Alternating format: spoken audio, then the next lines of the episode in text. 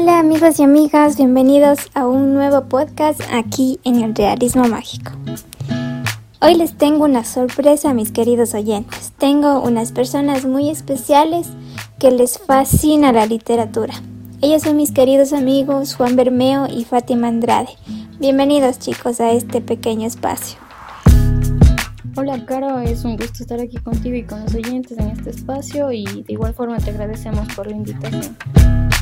De igual forma, Caro, es un gusto estar aquí y poder compartir con ustedes en este espacio.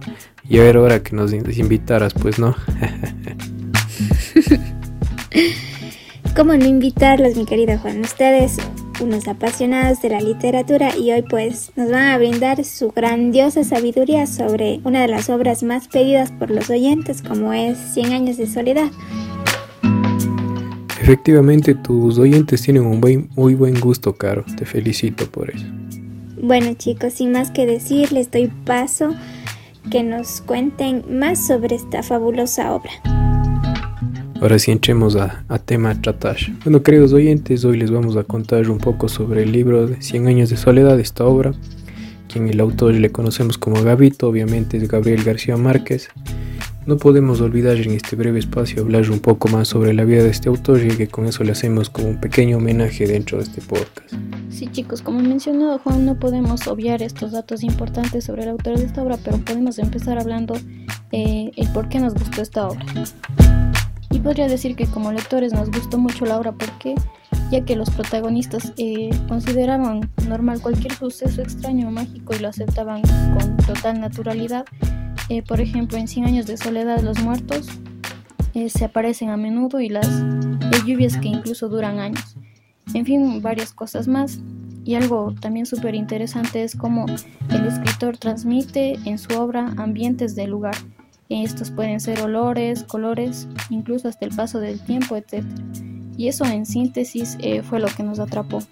Y en cuanto al autor de la obra, eh, puedo decir que fue un escritor, periodista, poeta, editor y guionista colombiano, eh, recordado como una de las más grandes, prominentes figuras de lo que fue la generación del boom latinoamericano y además como un exponente del realismo mágico.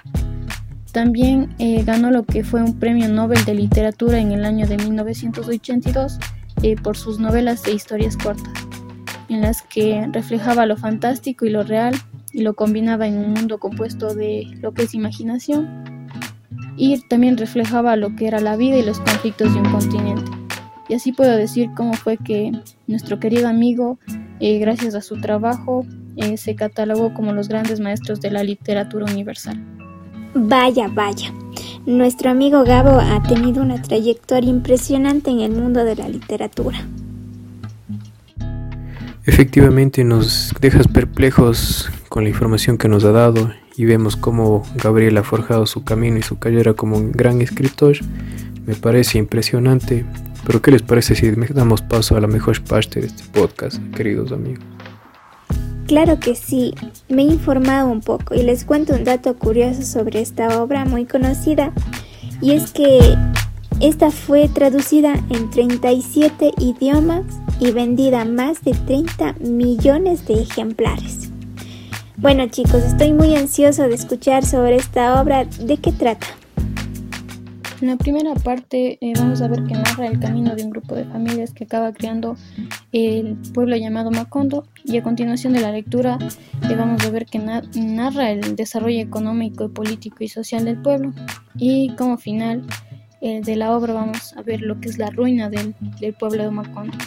Dentro de sus contenidos les podría decir que trata sobre acontecimientos ficticios cuanto a la trama, el libro eh, narra la historia de la familia Buendía a lo largo de lo que fueron sus siete generaciones. Y esta familia eh, estaba conformada por José Arcadio y su esposa Úrsula, eh, quienes fueron los fundadores del pueblo Macondo. Estos tuvieron tres hijos, José Arcadio, Aureliano y Amaranta.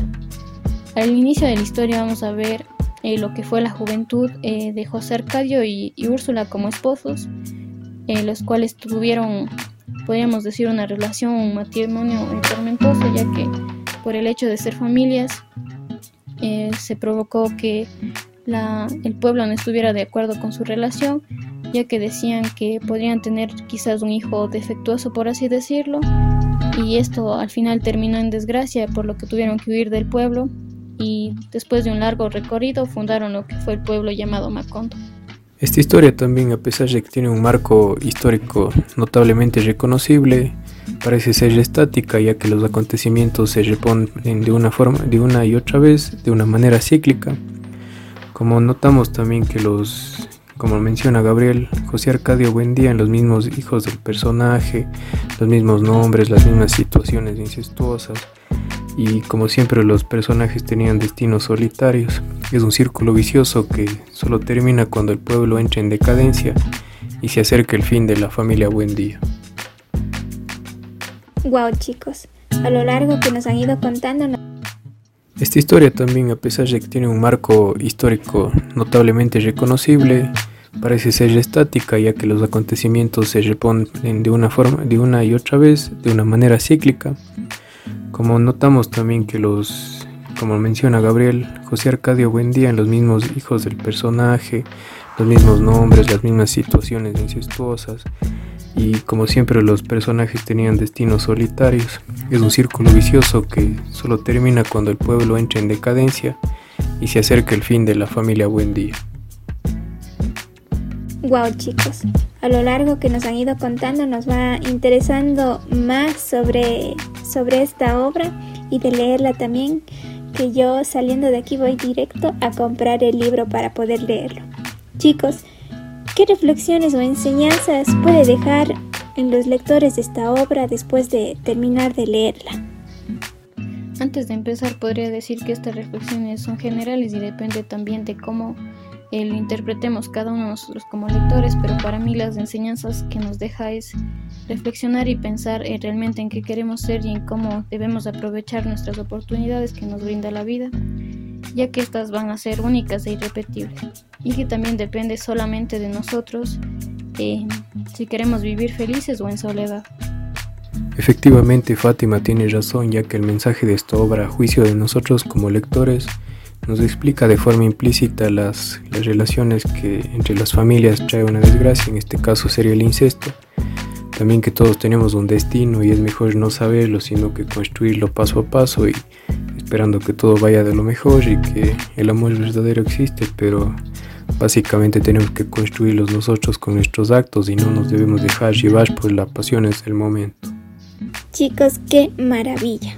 Bueno, con lo que nos cuentan prácticamente nos, nos invita a leer esta obra y conocer cada aspecto de la, de la historia de la familia Buendía a lo largo de sus siete generaciones en, en el pueblo de Macondo. Bueno chicos, y es así como terminamos uno de, de estos espacios por el día de hoy, pero claro, no sin antes despedirnos de nuestros invitados. ¿Podrían decir unas palabras chicos para nuestros queridos oyentes? Y chicos, en fin, después de este pequeño podcast, espero que tengan un poco más claro la trama de 100 años de soledad y claramente les invito a disfrutarla.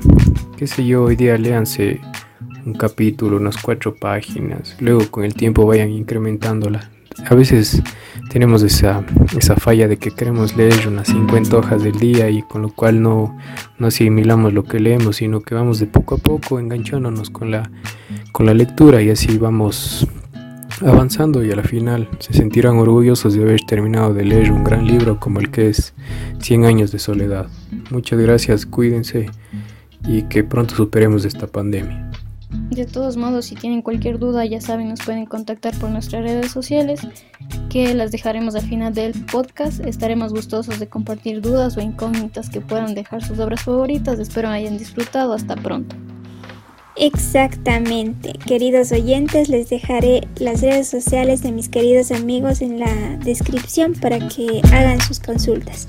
Y a ustedes chicos les agradezco que hayan aceptado esta invitación y como siempre muchas gracias también a, a nuestros oyentes por acompañarnos este día de hoy y sin más nos vemos en otra ocasión aquí en el realismo mágico.